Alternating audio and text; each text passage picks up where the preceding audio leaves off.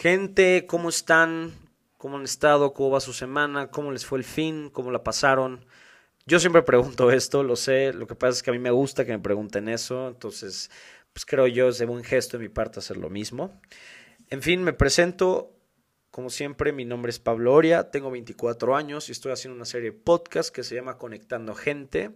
Ya este sería mi doceavo podcast. Y como lo he dicho en podcast pasados, ¿en qué momento?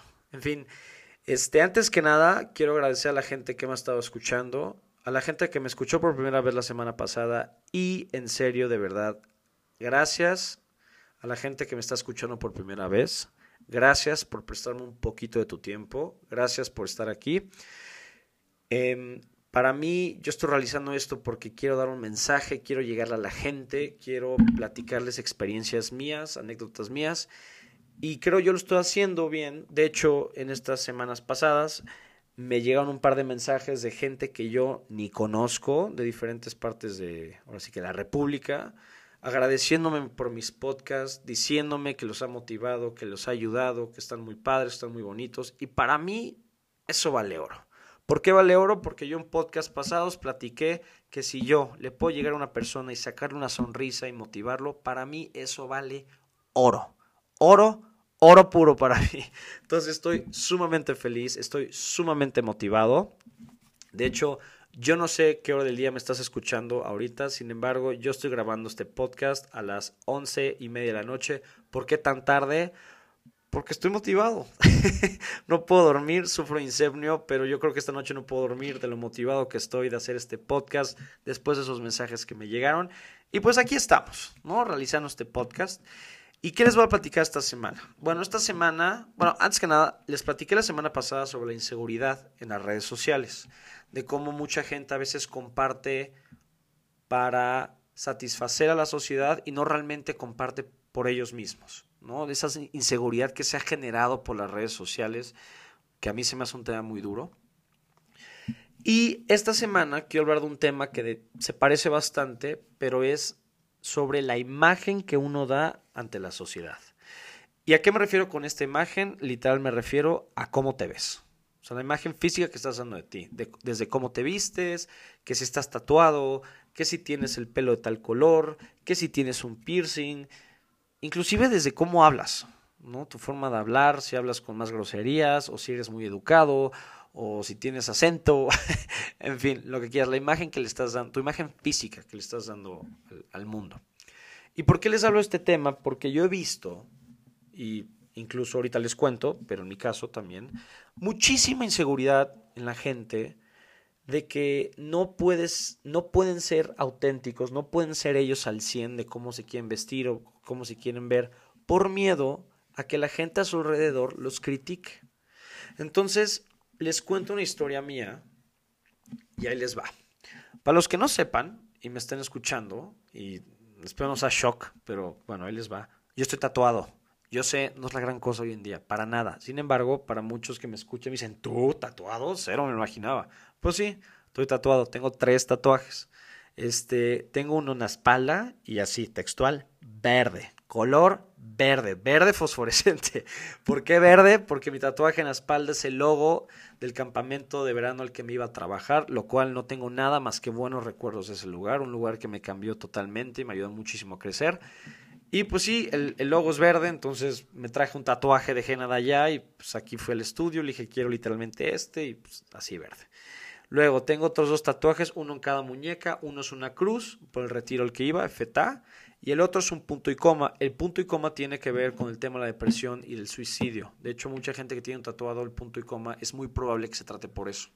Entonces, si ves a alguien que trae tatuado un punto y coma, probablemente sufre de eso y obviamente estaría padre que te le acerques y le preguntes y lo ayudes.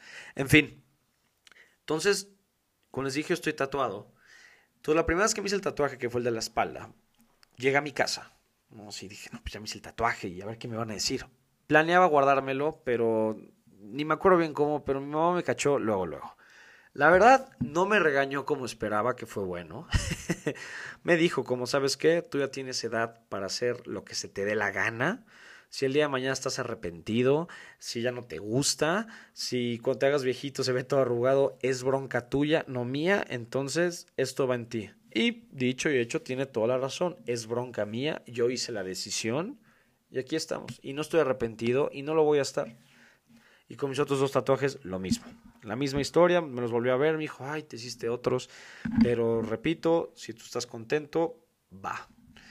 Órale. Y luego la otra, bueno, no, antes de la otra, eh, después de que me hice los tatuajes, pues sí, me hice el de la espalda, que fue el primero, y, y sí estaba nervioso por cómo la gente me iba a ver. Gente cercana a mí, desde mis mejores amigos hasta mis primos. Porque luego, luego, a los pocos meses fuimos a la playa y uno de mis primos me lo cachó.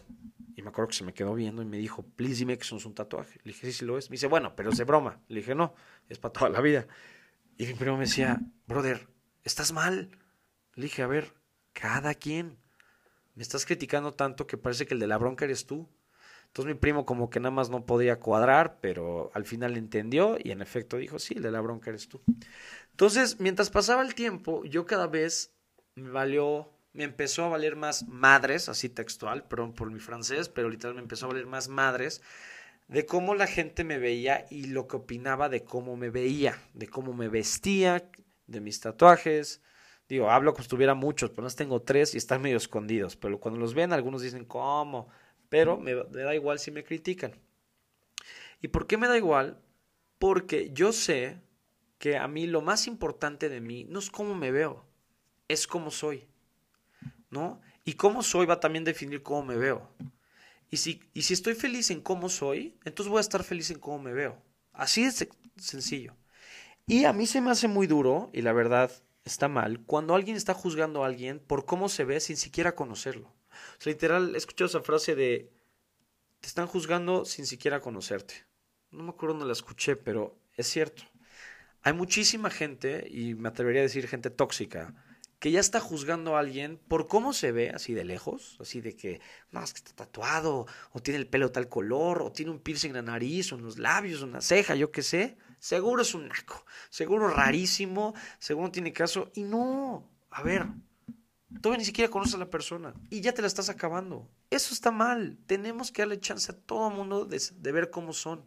Hay que tratarlos como son y no como se ven. Y como había dicho hace rato, ellos se ven por cómo son. Y si son felices como son, van a ser felices como se ven. Así de fácil.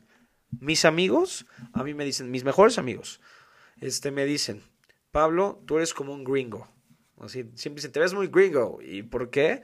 Porque una me encantan, me fascinan las playeras de cuadros, ¿no? Así como de franela de, de leñador, de lumberjack. Me fascinan, tengo ahí como 6, 7. Eh, tengo mis vans, ¿no? Zapatos de como de patineta y me gustan mucho. Entonces mis amigos se me quedan viendo y me dicen, no, es que tú eres un gringo, güey. Vete a Estados Unidos, jajaja. Ja, ja. Yo nada más me río. Y les digo, para empezar, cada quien. Y dos, así me gusta. Y así estoy cómodo. Y mis amigos, como les gusta como soy, me lo entienden y me respetan. Entonces, yo sé que allá afuera la sociedad o los modelos o todas las redes sociales nos pintan como el, la imagen perfecta de alguien, ¿no? Que si no sé, vamos por un ejemplo, el actor de Thor, ¿no? Que, que, es perfecto y cómo se ve, cómo trae el pelo y lo que usa y cómo se viste, y los anillos, qué sé. Entonces, eso puede generar inseguridad en la gente porque dicen, no, es que yo me veo como un idiota. Y probablemente para alguien no te ves como un idiota, te ves súper bien, ¿no? Y yo le digo a la gente, a ver, antes de tú pensar cómo te ves, ¿eres feliz como eres? Y lo digo por tercera vez. Si tú eres feliz como eres, vas a ser feliz como te ves, porque te ves por cómo eres. Así de fácil. Entonces, yo invito a la gente, le digo a la gente, le suplico a la gente que sean auténticos, que sean auténticos, uno, en cómo son. No cambien por nadie en el mundo, sean ustedes. Y dos, sean auténticos en cómo se quieren ver. Si se quieren vestir de pants todo el día, digo, chance en el trabajo no nos van a dejar, pero en evento social se quieren ir de pants y les gusta cómo se ven, o se quieren ir vestidos de tal manera, les gusta cómo se ven, váyanse de esa manera. Se quieren tatuar, tatúense. Se quieren poner un piercing, este, pónganse un piercing, carajo, desde pupilentes, ¿no? Que no les dé pena la imagen que le van a dar allá afuera. Porque repito, si su forma de ser es buena, la gente los va a aceptar aunque para esa gente ustedes se vean diferentes, se vean raros. ¿no? Entonces, yo quería hablar sobre este tema esta semana, porque creo yo que sí es un tema que se vive durísimo en la inseguridad de las personas que no se pueden ver como quieren por miedo que lo estén juzgando. ¿No? Y entonces yo les digo, quítense ese miedo, quítense esa pena. A mí me, costó, sí, me tardé también, me tardé bastante, pero hoy en día yo ya me he visto como soy. O sea, yo desde que voy a la peluquería, yo no tengo mi propio peluquero, y no, no, literal, el que agarre, el que vea, le digo, a ver, tú, ¿cómo quieres el pelo? Tal, ¿por qué? Porque me da igual. No me importa que me critiquen mi pelo. No me importa que me critiquen cómo me vista. No me importa que me critiquen mis tatuajes. ¿Por qué? Porque soy feliz como me veo. Y repito, como ya lo dije un par de veces en este podcast, lo vuelvo a decir, soy feliz como me veo porque soy feliz como soy. Y eso genera de cómo me veo. Así de fácil. Entonces, yo les dejo este podcast, este mensaje. Espero les haya gustado, espero les haga reflexionar si les gustó, si les llegó. Em, una vez más, otra vez, gracias por escucharme. En serio, eh, para mí todo esto es, vale, es sumamente especial, pues. Espero les haya gustado. Cualquier comentario, como digo, siempre bueno y malo sumamente aceptado. Les dejo mis redes sociales, Oria Pablo en Instagram y Pablo Oria Prado en Facebook. Si tienen algún tema que les gustaría que platicara la siguiente semana, por favor díganme, feliz de la vida los escucho, feliz de la vida podemos, lo podemos platicar. Yo soy más que feliz, como podrán darse cuenta, me encanta platicar, yo platico por hasta los codos.